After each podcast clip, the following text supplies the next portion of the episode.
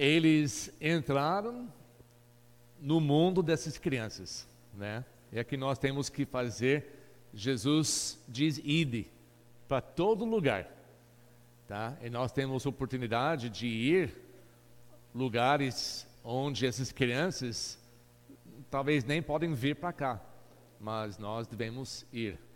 Hoje, ouvindo o que o Espírito Santo tem a falar conosco hoje à noite, é essa mensagem. Né? O que nós fazemos para honrar e glorificar o nome de Cristo. Abrindo suas Bíblias para o livro de 2 Tesalonicenses. Domingo passado nós falamos sobre os primeiros quatro versículos.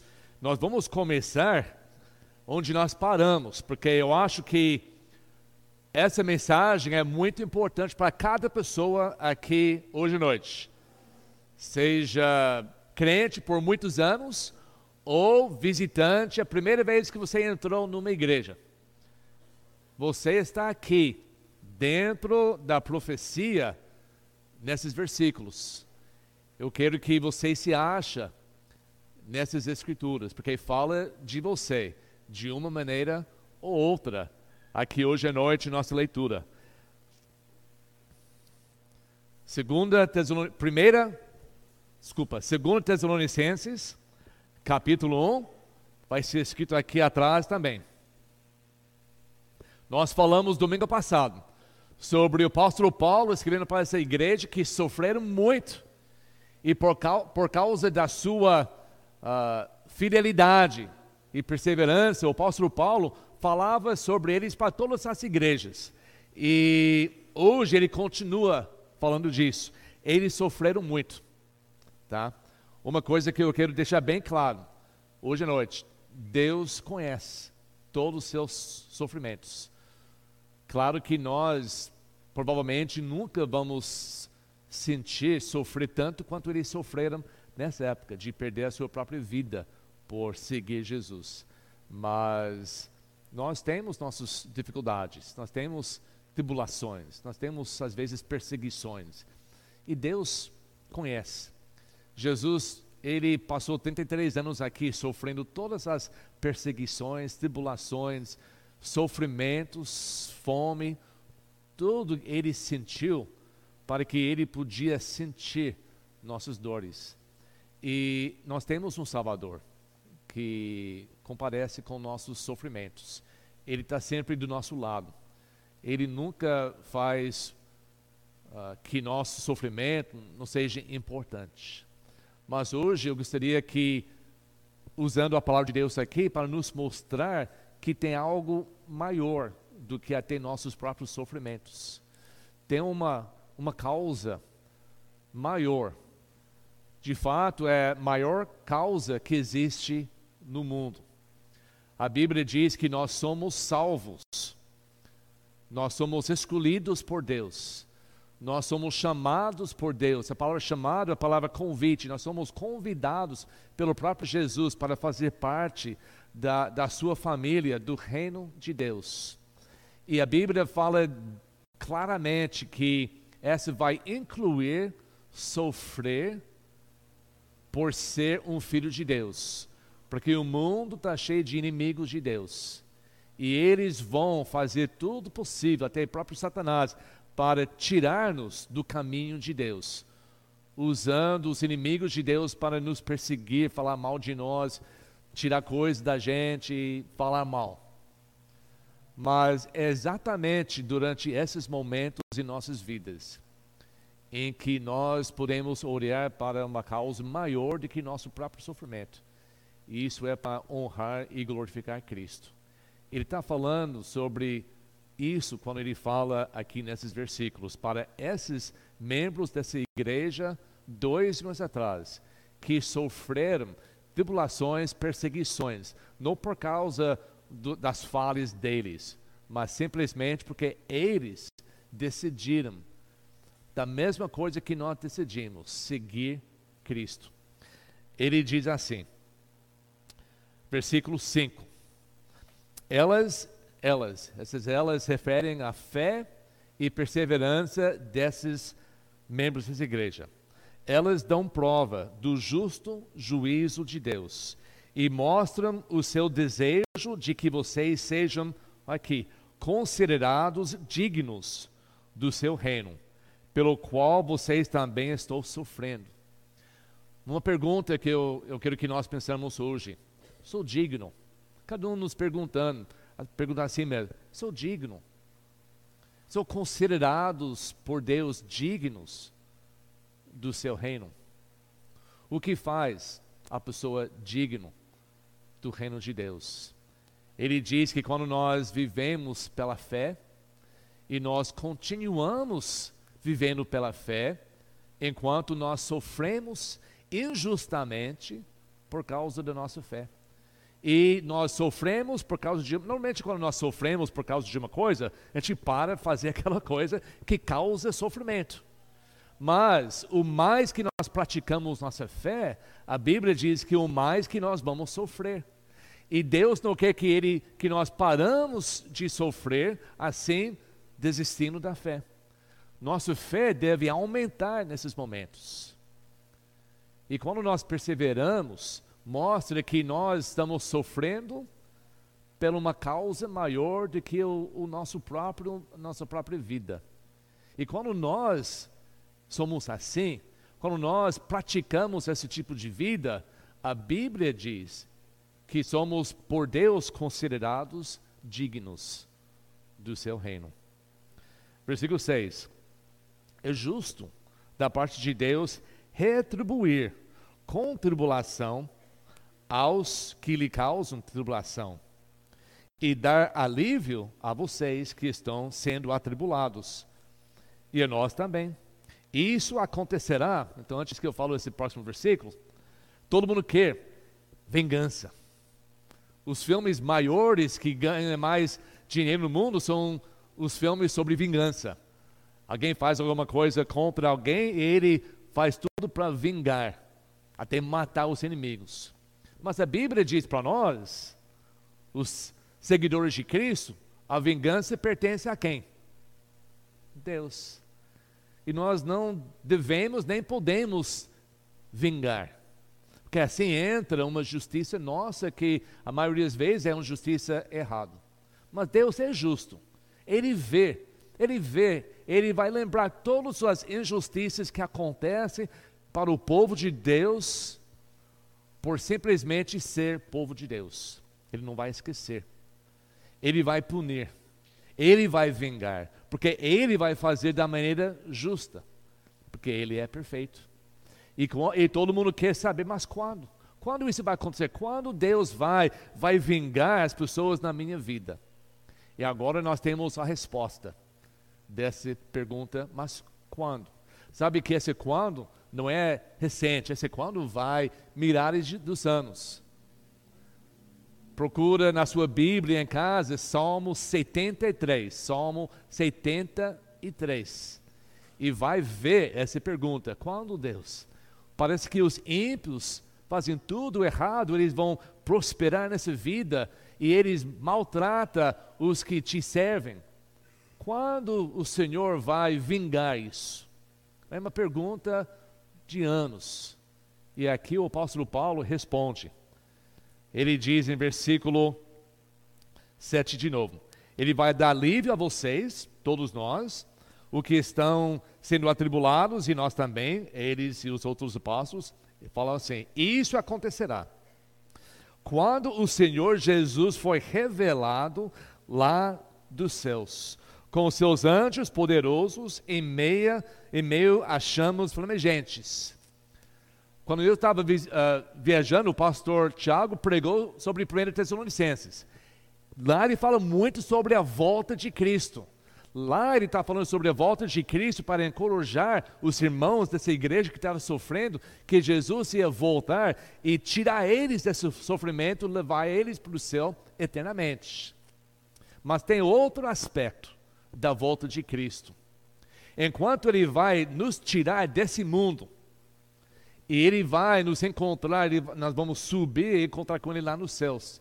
E para sempre estaremos com ele ao mesmo evento, ele vai descendo aqui nessa terra para todos que permanecem aqui na terra, para todos que terem oportunidade de crer, de obedecer, de ser transformado, de ser dignos do reino de Deus, mas decidiram a rejeitar. E muitos que decidem rejeitar, eles estão sendo usados por Satanás para causar mal para os servos de Deus. E a Bíblia diz que quando Jesus for revelado, nesse mesmo evento, que os que são salvos vão subir e Jesus aí vai descer com os seus anjos poderosos em meio de chamas flamejantes. Olha o que vai acontecer. Ele punirá os, marca bem essas duas coisas, os que não conhecem a Deus e os que não obedecem ao Evangelho de nosso Senhor Jesus Cristo. Por que é tão importante que nossos grupo de jovens aqui e adultos entraram no mundo dessas crianças para falar sobre Deus como Criador, sobre o pecado como destruidor das vidas e sobre Jesus como Salvador das almas. Porque é tão importante que eles possam ter essa informação bíblica para que eles possam conhecer Deus.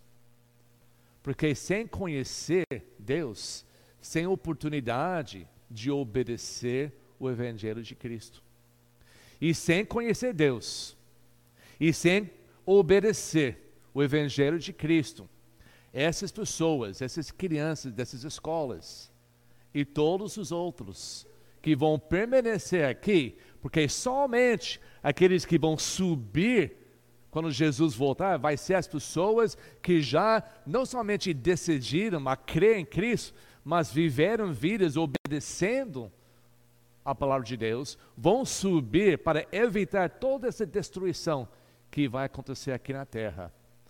E quem vai receber essa destruição? Só os piores do que piores? Não. Todos que não conhecem a Deus e que não obedecem o Evangelho. Por isso é tão importante ter as igrejas.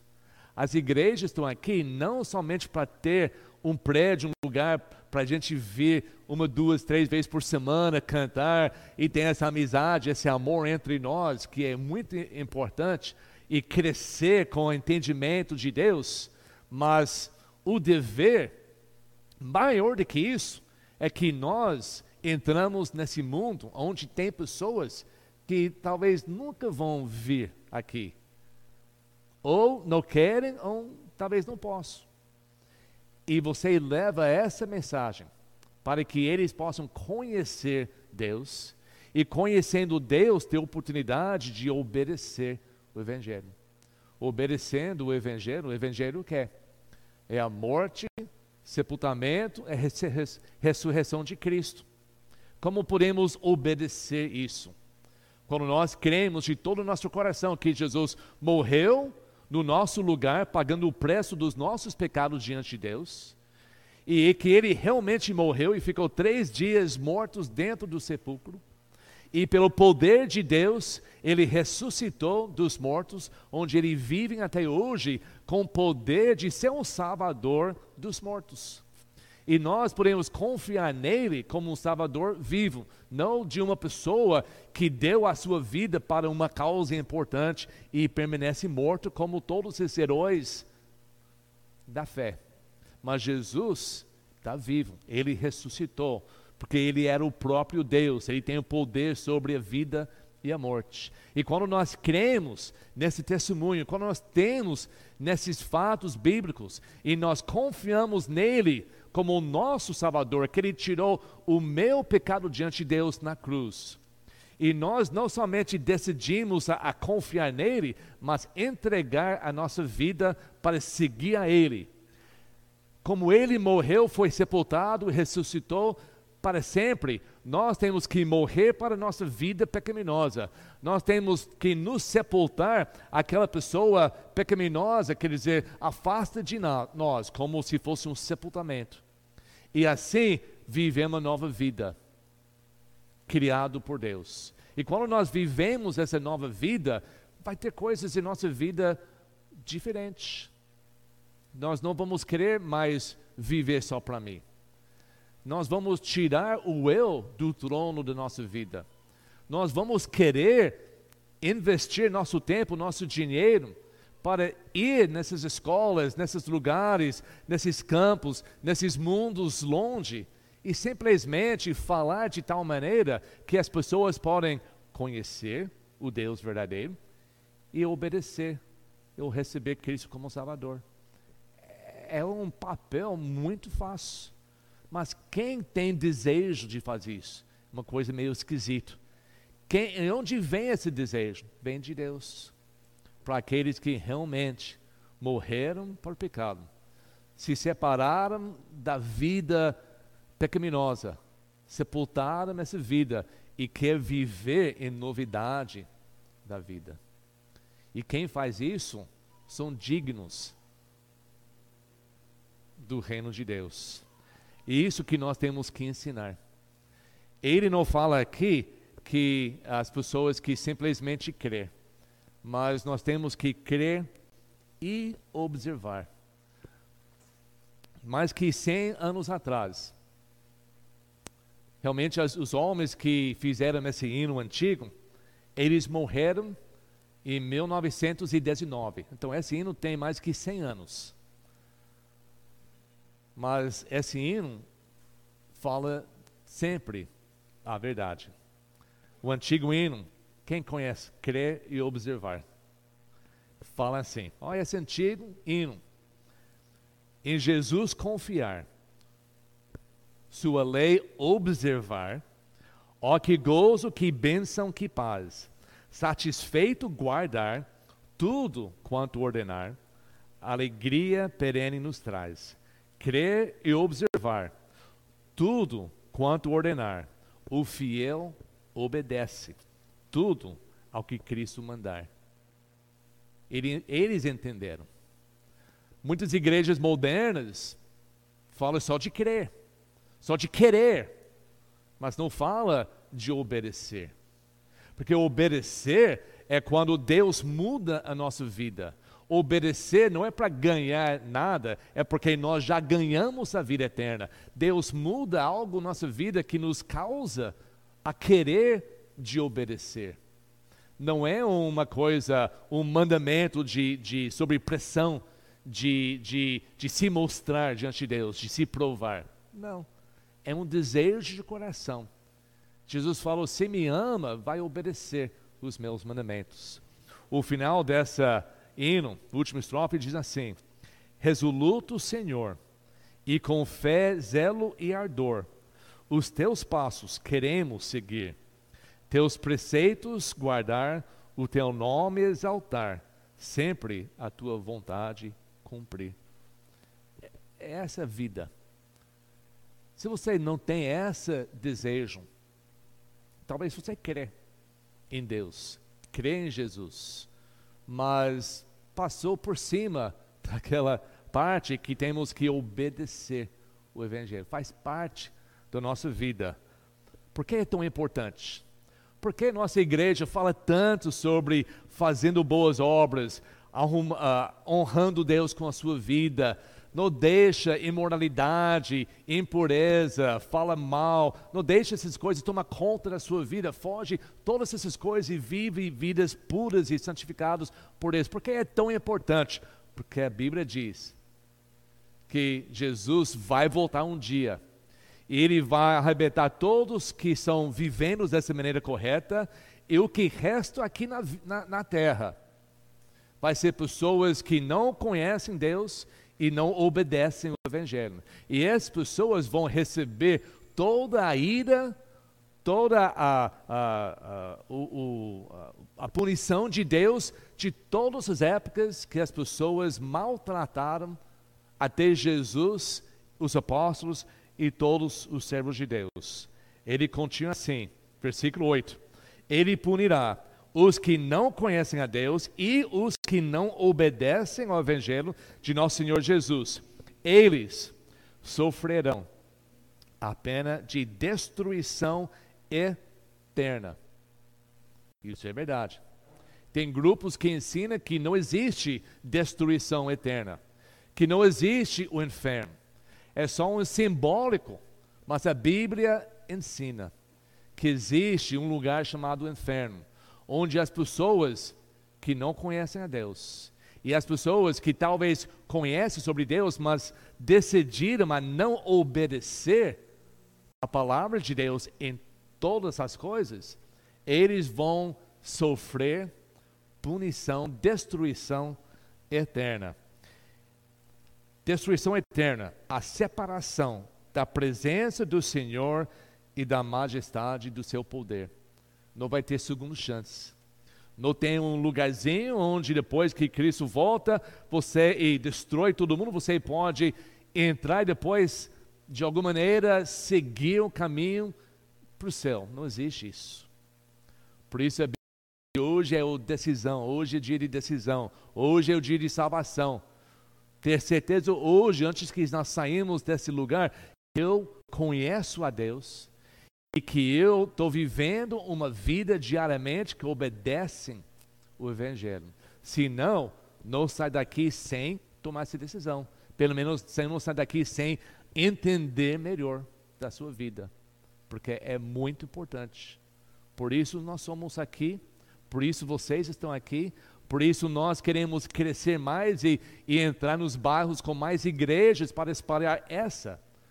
Não para fazer nosso nome famoso, mas para glorificar nosso Senhor Jesus Cristo. Ser dignos de ser considerados dignos do reino de Deus e para ensinar mais pessoas possíveis para que eles possam evitar essa.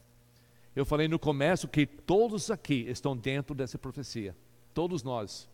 Ou nós somos levantados por Cristo, naquele dia a gente vai fazer parte disso, todos nós que somos salvos verdadeiramente, ou nós vamos ser dentro desse grupo que permanece aqui, que vão sofrer eternamente. Como pode mudar isso? Toma decisão. Mas não toma decisão de querer, toma decisão de realmente se entregar, morrer como Jesus morreu na cruz, sepultar a sua vida antiga, separa-se essa vida de você, fica longe do seu pecado morre para o seu pecado e vive por Jesus, obedecendo o Evangelho. A Bíblia diz agora, versículo 10: Isso acontecerá. Quando tudo isso vai acontecer? No dia em que Ele, Jesus, vier para ser glorificado em seus santos e admirado em todos os que creram, inclusive vocês que creram em nosso testemunho. Essa você, espero que você está dentro dessa, dessa palavra. Um dia Jesus vai voltar. Espero que você acredite nisso. Porque tudo que nós acreditamos hoje depende nessa volta de Cristo.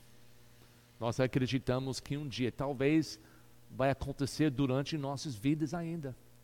A Bíblia fala muito sobre as condições do mundo quando Jesus volta sobre a impureza, sobre a imoralidade, sobre o mal. E nós podemos ver, só liga uh, uh, o jornal à noite e vê no mundo inteiro como o mundo é mal. E não está melhorando, está piorando. E a Bíblia fala sobre isso.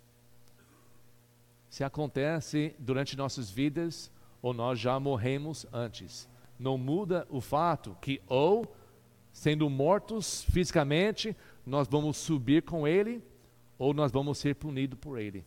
Só tem essa. E a decisão crucial é nós, ou crer ou não. Ele fala assim, versículo 11: Conscientes disso, Paulo disse para essa igreja: oramos constantemente por vocês. Paulo diz: é importante sabendo a, a, as consequências da sua vida, da sua fé, da sua perseverança, sabendo a, as consequências de ou estar com Deus para a eternidade, admirando a Ele, louvando Ele, ou separado dele, em, sendo destruídos para sempre. Sabendo disso, Paulo diz que nós oramos constantemente por vocês, para que o nosso Deus os faça dignos da vocação. A sua vocação é a sua vida em Cristo. Não é uma profissão. Tem muitas pessoas hoje que faz a religião como profissão, né? só para ganhar dinheiro, para ganhar fama, para ganhar qualquer coisa. Mas a vocação é o que você faz nesse mundo e, du e dura a sua vida inteira. A fé cristã é uma vocação, é quem você é. E a Bíblia diz que nós devemos ser dignos. O Paulo orava para os membros dessa igreja para que eles pudessem ser dignos da vocação, da chamada que Deus os deu. Com poder. A gente precisa poder de Deus para conseguir. Ninguém faria isso com seu próprio poder. Nós temos que ter esse poder que recebemos, como nós cantamos sobre essa força que vem de Deus, quando nós realmente crer e observar com poder cumpra todo o bom propósito e toda obra que procede da fé. Mais uma vez, voltando para o grupo que foram hoje, essa semana. Eles fizeram uma boa obra. Por quê? Por causa da fé. Por causa da fé na palavra de Deus, que essas crianças e as pessoas ao redor podiam ouvir sobre Deus. Eles pintaram, você viu aquele foto lá, aquele jardinzinho? Eles pintaram, tiraram aquele azul e pintaram uma coisa bonita. Cada vez que as crianças entram lá, eles vão lembrar. Eles deixaram uma lembrança do amor de Deus nessa escola. Você pode dizer a mesma coisa? Você já deixou a lembrança do amor de Deus na vida de alguém? Você já investiu seu tempo, na vida de alguém que cada vez que essas pessoas pensam em você, eles pensam no amor de Deus que você mostrou. Se não, vamos mudar isso. Você não quer ter aquela reputação de quando pessoas pensam em você, que eles pensam sobre Deus, sobre amor, sobre fidelidade, sobre uma vida pura sobre conselho que deu corretamente através da palavra de Deus, sobre uma convicção de viver aquilo que crê? Ou você quer que quando a pessoa pensa em você, sendo longe de você, pensa, ah, as pessoas dizem que é crente, mas eu não vi isso ainda. Fala coisa de Deus, mas também fala outras coisas do mundo. O que as pessoas pensam? O que você deixa para a pessoa pensar em você quando você está longe? Pelo menos essas crianças na escola vão ver e vão lembrar dessas coisas. E assim são dignos da vocação. Versículo 12 termina assim: Assim o nome de nosso Senhor Jesus Cristo será glorificado em vocês e vocês nele, segundo a graça de nosso Senhor, do nosso Deus e do nosso Senhor Jesus Cristo. Quando Paulo escreveu uma carta para a igreja em Corinto, que estava com muitos problemas,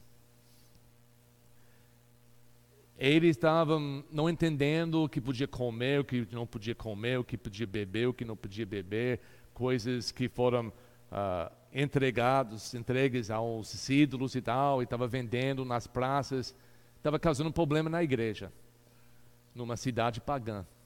E Paulo terminou um discurso muito grande falando assim: no fim, no fim, que comer, que beber, tudo que faz, faz, na, faz para honrar e glorificar o nome de Deus. O nosso causa maior, o principal da nossa vida, em tudo que nós fazemos, em nosso sofrimento, em nossas boas obras, em nossas pregações, em nossa música que nós cantamos, na maneira que você trata sua esposa, seu marido, suas crianças, na maneira que você trabalha, na maneira que você manda as pessoas trabalhar por você, na, em tudo, toda conversa, em tudo o que fazemos, façam na glória de Deus, porque a causa maior da nossa vida é para glorificar o nome de Deus. Paulo termina esse pensamento assim o nome de, de nosso Senhor será glorificado em vocês. A minha pergunta: será que o nome de Deus está sendo glorificado em você? Porque isso vai determinar em qual grupo você vai permanecer para sempre. Nós temos que viver vidas dignas, não porque eu quero, não porque quer uma doutrina na nossa igreja, porque a Bíblia diz que isso é que vai separar aqueles que vão ser salvos eternamente e aqueles que vão sofrer destruição permanente para sempre. Hoje à noite, enquanto nós saímos um pouco desse mundo, entramos aqui, estamos numa, num ambiente uh, cristão. O que é a sua decisão? Qual será a, o seu destino? Você vai determinar isso. E às vezes é hoje que tem essa oportunidade.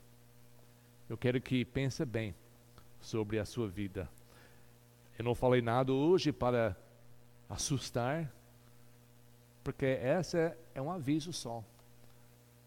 Estamos lendo a Bíblia do Novo Testamento esse ano. Estamos querendo ouvir o que o Espírito Santo quer dizer para as suas igrejas. E hoje à noite é essa mensagem.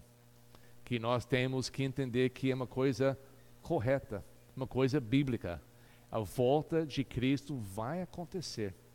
E quando acontece, as pessoas não vão ter mais chance de decidir. A nossa decisão pela fé tem que ser feita enquanto nós vivemos aqui. Eu espero que cada pessoa aqui já tomou a decisão. Se não, por favor, fala comigo, alguém na igreja, depois desse culto, para tirar essa dúvida de onde você vai passar a sua eternidade. Vamos orar. Nosso Deus, nosso Pai. Obrigado, primeiramente, Deus, por tudo que o Senhor faz aqui conosco. Pela oportunidade, Pai, que nós temos nos encontrar aqui na Sua igreja.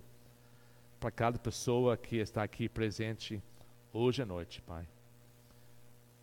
Espero que todos nós já tomamos, não somente tomamos uma decisão, mas vivemos isso diariamente. Não somente crer, mas obedecer. Espero, Pai, que não vai ter ninguém que frequenta a nossa igreja que vai ouvir as palavras de Cristo no julgamento, afasta de mim, eu nunca te conheci. E que todos nós, Pai, levamos muito sério o compromisso que nós temos para instruir para ir em todas as nações, especialmente ao redor da nossa igreja, para pregar as boas novas de Cristo, deixando as pessoas pelo menos oportunidade de conhecer verdadeiramente quem é Deus, quem é Jesus, o que ele fez, o que ele vai fazer na vida de todos nós e dando oportunidade para a pessoa tomar essa decisão. Talvez hoje, Pai, vai ter alguém aqui que vai tomar essa decisão para deixar o mundo e seguir Cristo. E nós oramos, Pai, pela sua direção na vida dessas pessoas. E nós oramos no nome de Cristo Salvador. Amém. Obrigado. Pode ficar em pé enquanto nós cantamos. O altar está aberto para todos ou qualquer um que precisa vir aqui e ter aquela conversa com Deus.